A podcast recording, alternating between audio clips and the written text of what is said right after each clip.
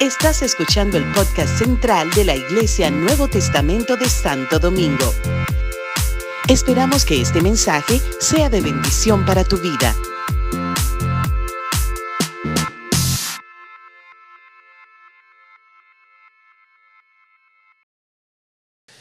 Estuvimos allí en la reinauguración de una iglesia hermana, la iglesia Puerta Abierta Central.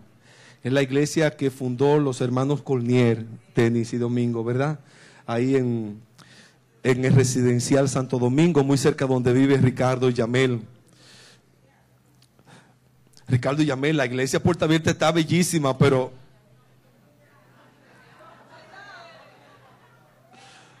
una, una preciosura. El Señor les permitió eh, eh, ampliar, ampliar eh, la iglesia. Ellos básicamente ahora mismo tienen como este espacio, porque antes solamente tenían como de la columna para acá. Y ellos compraron este, primero este salón, este, un, un- local comercial, después adquirieron un, un local eh, allá otro pedazo como el que el de la columna para allá y faltaba este de la columna para acá y verdad para ampliar y arriba también tienen primera y segunda planta pero le faltaba este y un señor que era el dueño de eso tuvo 24 años 24 años con ese con ese salón, con ese local comercial trancado. Ni se lo alquilaba, ni se lo vendía. Nunca se usó. El Señor lo tuvo trancado. Y la, y la pastora Miriam cuenta, ¿verdad? Ella en un video que ella fueron varias, varias veces y el Señor decía, eh, yo en algún, en algún momento se lo voy a, se lo voy a, ceder o se lo voy a alquilar o pero no, no me presionen. Y, y no se pongan a orar, ni que orar. Y, la pastora Miriam decía, pues yo sí estoy orando. 24 años. Pues hace dos meses el Señor cerró los ojos y se murió. Ay, no. Murió el hombre, murió el Señor, el casa entrante y vino el hijo. Y el hijo le había dicho, desde que papá cierre los ojos, ese local es de ustedes. Así que después de 24 años de espera, porque Dios le, Dios le había dicho a los pastores Colnier, te extenderá a mano derecha y a mano izquierda, según Isaías 54. Y ellos estuvieron esperando y clamando por esa promesa y se habían extendido a mano, a mano izquierda, pero le faltaba la mano derecha.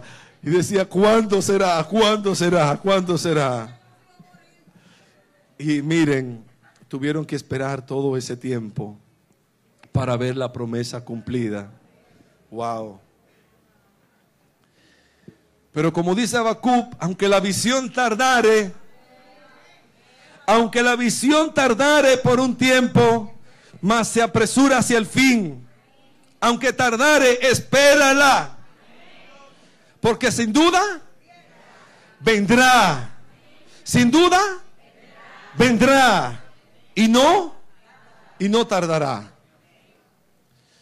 A veces hemos esperado y, y- verdad, con, por cosas así. ¿Cuánto están esperando alguna, alguna bendición, alguna promesa de Dios, verdad? Ay, yo, ah, mucha gente aquí, ¿verdad? Ay, yo estoy esperando, ¿verdad? Yo estoy esperando también ensanchamiento y estoy orando por el ensanchamiento y estoy orando por la iglesia y estoy orando por tantas peticiones aún personales. Wow, pero ay, se hace a veces así, ¿verdad? Cuesta abajo esperar. Y bueno, el pastor Duarte eh, compartió una palabra que me, me, me, mm, me impactó me, se hizo vida, se hizo rema. Y yo quise como despegarme de ella anoche en la madrugada, pero se hizo tan real, tan evidente que miren, no tengo con toda sinceridad, le, traigo parte de lo que escuché. ¿Está bien? Más lo que Dios me, ministró mientras oraba por ella. Él citó y basó su mensaje en el libro de Génesis capítulo 22. Cuando Dios le pide a Abraham a Isaac.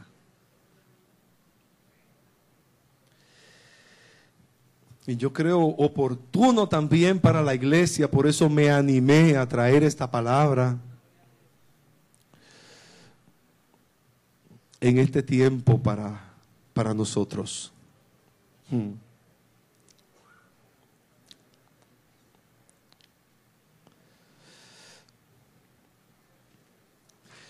Vamos a ir sobre, sobre Génesis 22.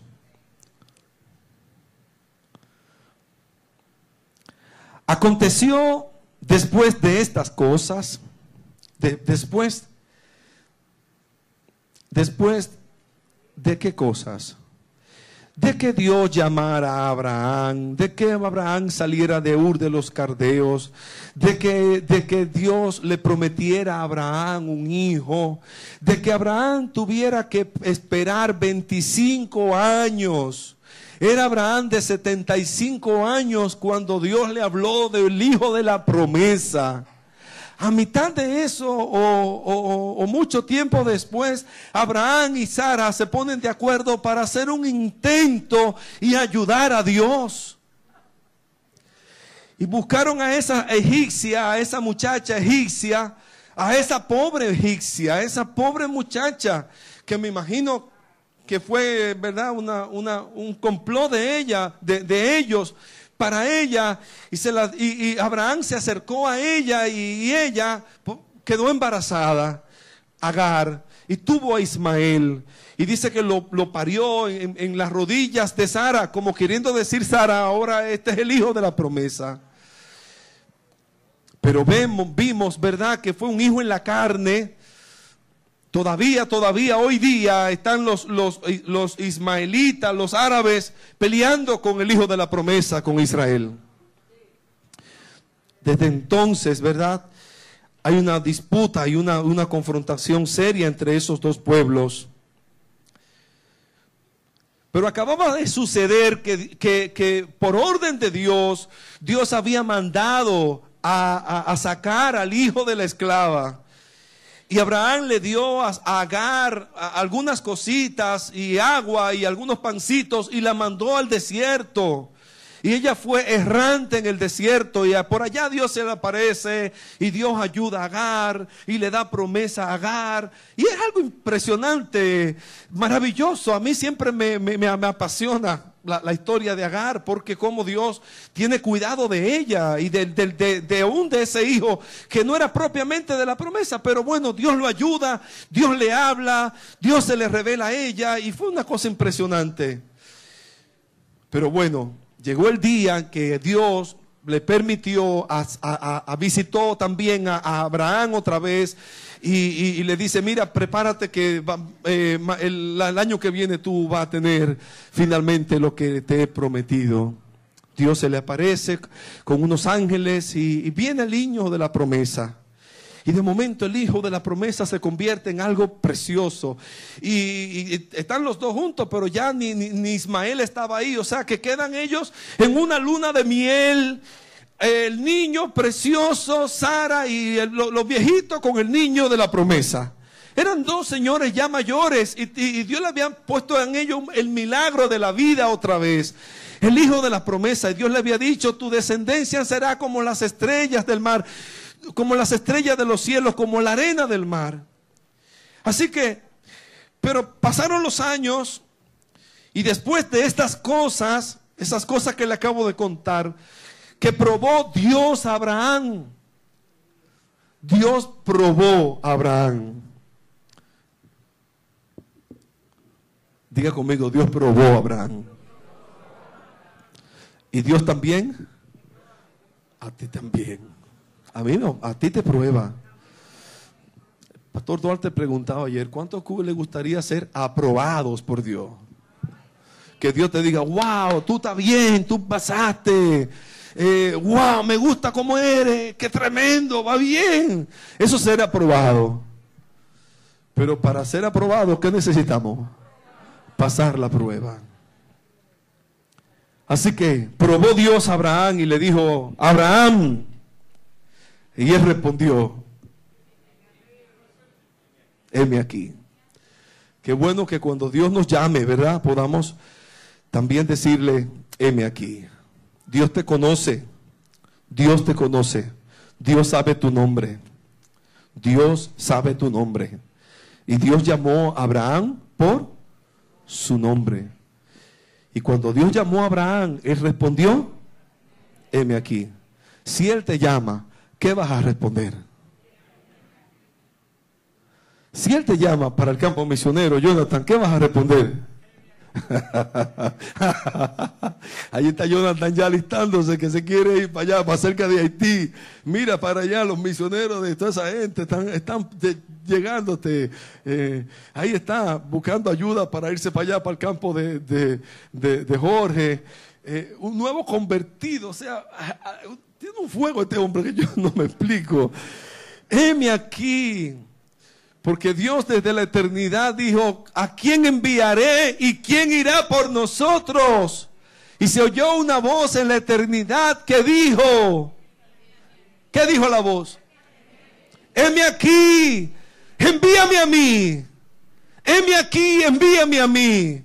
Todavía esa voz en la eternidad se oye. Todavía esa, esa, esa pregunta en la eternidad se escucha. ¿A quién enviaré? ¿Quién? ¿Quién irá? ¿Quién irá por los perdidos? ¿Quién irá por los, por los perdidos? ¿Quién irá por la gente que no conoce a Dios? ¿Quién le compartirá la palabra? Oye, que el Señor nos abra los oídos para que esta tarde o mañana, cuando llegue a la oficina, con, el, con, el, con el compañero, con el jefe en problema, que pueda decirte, te he traído aquí para esto. Para esta hora estás aquí, para esta hora estás aquí. Como le dijo el tío a Esther, para esta hora abre tu boca y yo la llenaré. Que pueda decir, heme aquí, envíame a mí. Abraham así respondió. Pero Dios le dijo, toma ahora tu hijo, tu único, no hay más. Ya no hay más. A Isaac a quien amas, y vete a la tierra de Moriah y ofrécelo. Ofrécelo allí en holocausto sobre uno de los montes que yo te diré. Tu hijo, tu único, a quien amas. ¿Sabe lo que Dios nos pide generalmente? Lo que amamos lo que amamos. ¿Qué, amamos? ¿Qué es que está ocupando nuestro corazón? Que, que podamos decirle al Señor, Señor, te quiero ofrecer mi vida, te quiero ofrecer lo que amo. Y dice la escritura que entonces Abraham se levantó muy de mañana, andó su asno y tomó consigo dos siervos suyos a Isaac su hijo, cortó leña para el holocausto, se levantó y fue al lugar que Dios le dijo. Al tercer día alzó Abraham sus ojos y vio el lugar de lejos. Entonces dice el 5, Abraham dijo a sus siervos, esperad aquí con el asno, y yo y el muchacho iremos allá, adoraremos y volveremos. Wow. Eso es fe, Hansen. Eso es fe. Porque Dios le dice a Abraham, en, en Isaac te será llamada descendencia. En Isaac. Isaac es tu hijo de la promesa. Mas luego le dice, dame a tu hijo, a quien amas, sacrifícalo. Y Abraham sabía de sacrificios. Desde Abel la gente ofrecía sacrificios a Dios. Y los, pueblos paganos se hicieron idólatras y se hicieron gente que sacrificaban a, a otros dioses. Abraham salía, sabía, era parte de la cultura. Cuando Dios le dice eso, fue para una prueba muy, muy fuerte, muy seria. Pero Abraham sabía, como dice el escritor de los Hebreos, que aún Dios le pidiera eso, aún después de, lo, de, de Isaac sacrificado, Dios se lo iba a devolver. Porque le dice a sus siervos, esperen aquí a la falda del monte, esperen aquí, nosotros subiremos, adoraremos y volveremos. A mí me impresiona esta palabra. Solamente estoy tomando todo el contexto, ¿verdad, Jorge? De, de la, escritura, porque no nada que ver con lo que el pastor Jorge eh, compartía ayer. A mí me impresiona esta palabra de, los siervos, de, lo que Dios, de lo que Abraham le dice a sus siervos. Porque lo que nosotros le traemos a Dios es una adoración. Por eso nuestros diezmos, nuestras ofrendas, lo, que nos cuesta, lo que nosotros traemos a Dios es una adoración. A Dios le pide a Abraham una ofrenda y la ofrenda es algo que él ama, su hijo. Y le dice el Señor, y le dice Abraham a sus siervos, esperen que nosotros iremos y vamos a adorar. O sea que ese sacrificio iba a ser una adoración. Pero nosotros iremos allá y volveremos aquí con ustedes. Porque yo no bajo de- del monte solo. Yo bajo con mi hijo vivo. Wow. Y dice el 6, y tomó Abraham la leña del holocausto, la puso sobre Isaac su hijo, y él tomó su mano en el, eh, el fuego y el cuchillo, y fueron ambos juntos. Entonces habló Isaac a su padre y le dijo, Padre mío, Eh, esto es conmovedor, el verso 7.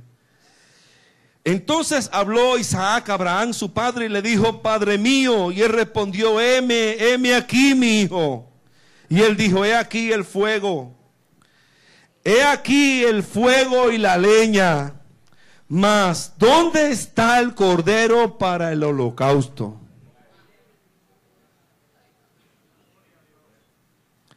Papá, llevamos la leña, llevamos el fuego, pero falta algo. ¿Dónde está el cordero? ¿Dónde está lo que vamos a sacrificar? Y el papá le dice, Dios se proveerá. Diga conmigo, Dios se proveerá. Cor- De cordero para el holocausto. E iban juntos.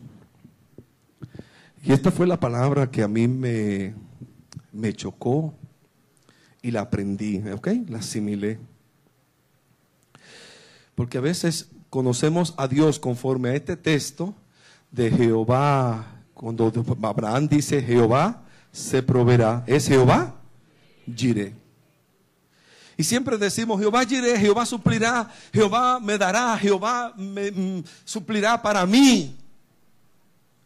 Y entonces vimos que no es eso lo que Dios quiso decir, no es eso lo que dice la Biblia. Lo que la Biblia dice ahí, Jehová se, se para él, se proveerá para él. Él va a proveer para él. Jehová prove, se proveerá. No me proveerá a mí, sino que se proveerá él. Él se provee. Cuando, cuando, cuando Dios te da a ti para que tú des, es Él que se está proviendo Él mismo. Dios te da a ti para Él proveerse. Solamente tú eres un canal por donde pasan las cosas que Dios se provee para Él. Entonces me dio una paz anoche. Me dio una cosa. Yo dije, Dios mío, tú, ay, lo entiendo. Tú te vas a proveer, tú te vas a proveer. Yo estoy tan pendiente. Ay, dame, dame, dame. No, no, eres tú. El asunto es contigo. Tú lo vas a hacer. Tú lo vas a hacer, eso son cosas tuyas. Tú lo vas a hacer. Tú lo vas a hacer, no me tengo que preocupar por Tú lo vas a hacer, tú lo vas a tú te vas a proveer. Tú te vas a proveer lo que tú quieres que yo te dé, tú lo vas a hacer, tú te vas a proveer. Wow, wow, wow. Lo creo, lo recibo. Lo recibí en mi espíritu. Tremendo. Dios se proveerá de cordero para el holocausto, hijo mío. E iban juntos. Iban juntos con propósito, con determinación. Dios quiere que caminemos así en este tiempo. Iglesia, Dios quiere que caminemos así. Dios, ayer oía al pastor de las pocas veces que, escucho así como prédicas, pero ayer estaba en la casa por ahí y dije, ay, debe buscar una palabra buena. Y de vez en cuando, Dante Heber, ese predicador argentino, me gusta escucharlo porque tiene una gracia ese joven predicador, pastor. Me, me gusta cómo predica, cómo expone la palabra. Y él hablaba ayer un mensaje de la honra, de cómo debemos honrar y y cómo debemos. Y, ah, y hablaba otro, escuché dos del mismo, del espíritu de orfandad. Busquen esos dos y escúchenlo. Les animo, ¿está bien? Es más, le doy permiso para que escuchen otro pastor.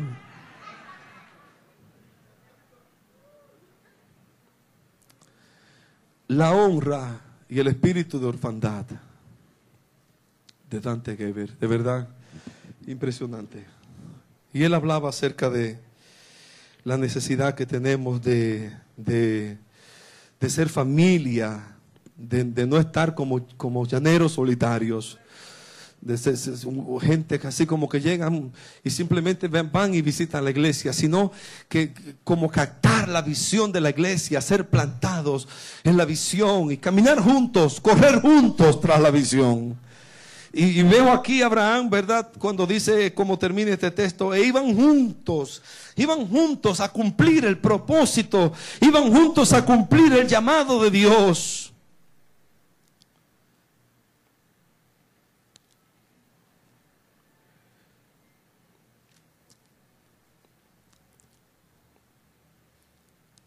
Y cuando llegaron al lugar que Dios le había dicho, edificó allí Abraham un altar y compuso la leña y ató a Isaac su hijo y lo puso en el altar sobre la leña y extendió a Abraham su mano y tomó el cuchillo para terminar con su hijo, degollar a su hijo. Entonces el ángel de Jehová le dio voces desde el cielo y le dijo, Abraham, Abraham, y él respondió, heme aquí. Y dijo, no extienda tu mano sobre el muchacho ni le hagas nada, porque ya conozco que temes a Dios. Por cuanto no te rehusaste, no me rehusaste tu hijo, tu único. Entonces alzó Abraham sus ojos y miró, y aquí a sus espaldas un carnero trabado en un salzar por sus cuernos. Y fue Abraham, tomó el carnero y lo ofreció en holocausto en lugar de su hijo. Y llamó Abraham el nombre de aquel lugar, Jehová proveerá. Aleluya. ¿Cuánto alaban el nombre del Señor? Aleluya, aleluya. Jehová proveerá, Jehová giré. Jehová giré. Jehová, Jehová se proveerá. Jehová se proveerá para Él, para su gloria, para, para bendecirnos. Bendito sea el Señor. Por tanto se dice, en el monte de Jehová será provisto. Y llamó el ángel de Jehová a Abraham por segunda vez desde el cielo y dijo, por mí mismo he jurado, dice Jehová, que por cuanto has hecho esto y no me has rehusado tu hijo, tu único, y aquí viene, y aquí viene la prédica del pastor Jorge. El verso 17 es que la tiene específicamente. Y el 18, de cierto te bendeciré. ¿De cierto? Por cuanto Abraham tú obedeciste la voz, mi voz, y no rehusaste tu hijo, entonces tengo bendiciones, promesas para ti. Por cuanto tú eres obediente a mi voz, por cuanto tú eres obediente a mis preceptos, estas cosas vendrán sobre ti. Entonces comienza a detallarla. Y la, primera es, ¿de cierto? Te bendeciré. ¿Cuánto quieren ser bendecidos? Amén. Tiene un costo. Tiene un costo. Pero de cierto Dios quiere bendecirnos. Cuando dice Dios de cierto, quiere decir, mira, de verdad, créelo, te voy a bendecir.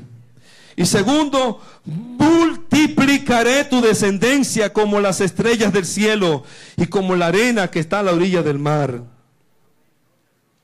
Segunda bendición, multiplicación. Multiplicación. Diga conmigo, multiplicación. Dios quiere que seamos, ¿cómo? Multiplicados. Dios quiere poner ese, ese sentir, ese espíritu en nosotros de multiplicación. Que seamos multiplicados. Mira, ahora comienza a orar al Señor para que tu, tu vida sea multiplicada para que seamos multiplicados, para que esa promesa, para que esa, esa simiente, esa semilla se haga vida en cada uno de nosotros. Raquel oraba, Raquel, esposa de Jacob, que no le daba hijo a Jacob, y su, su hermana Lea, y, sus, y sus, aún sus siervas, sí le daban hijo, y ella estaba tan avergonzada, tan triste, porque no daba hijo. Y un, un día se le puso frente a Jacob y le dice, mira, dame hijo, dame hijo, o como que, como que el hombre era responsable. Le dice, dame hijo, porque si no, me muero. Una determinación de multiplicación, una necesidad, una urgencia de multiplicación.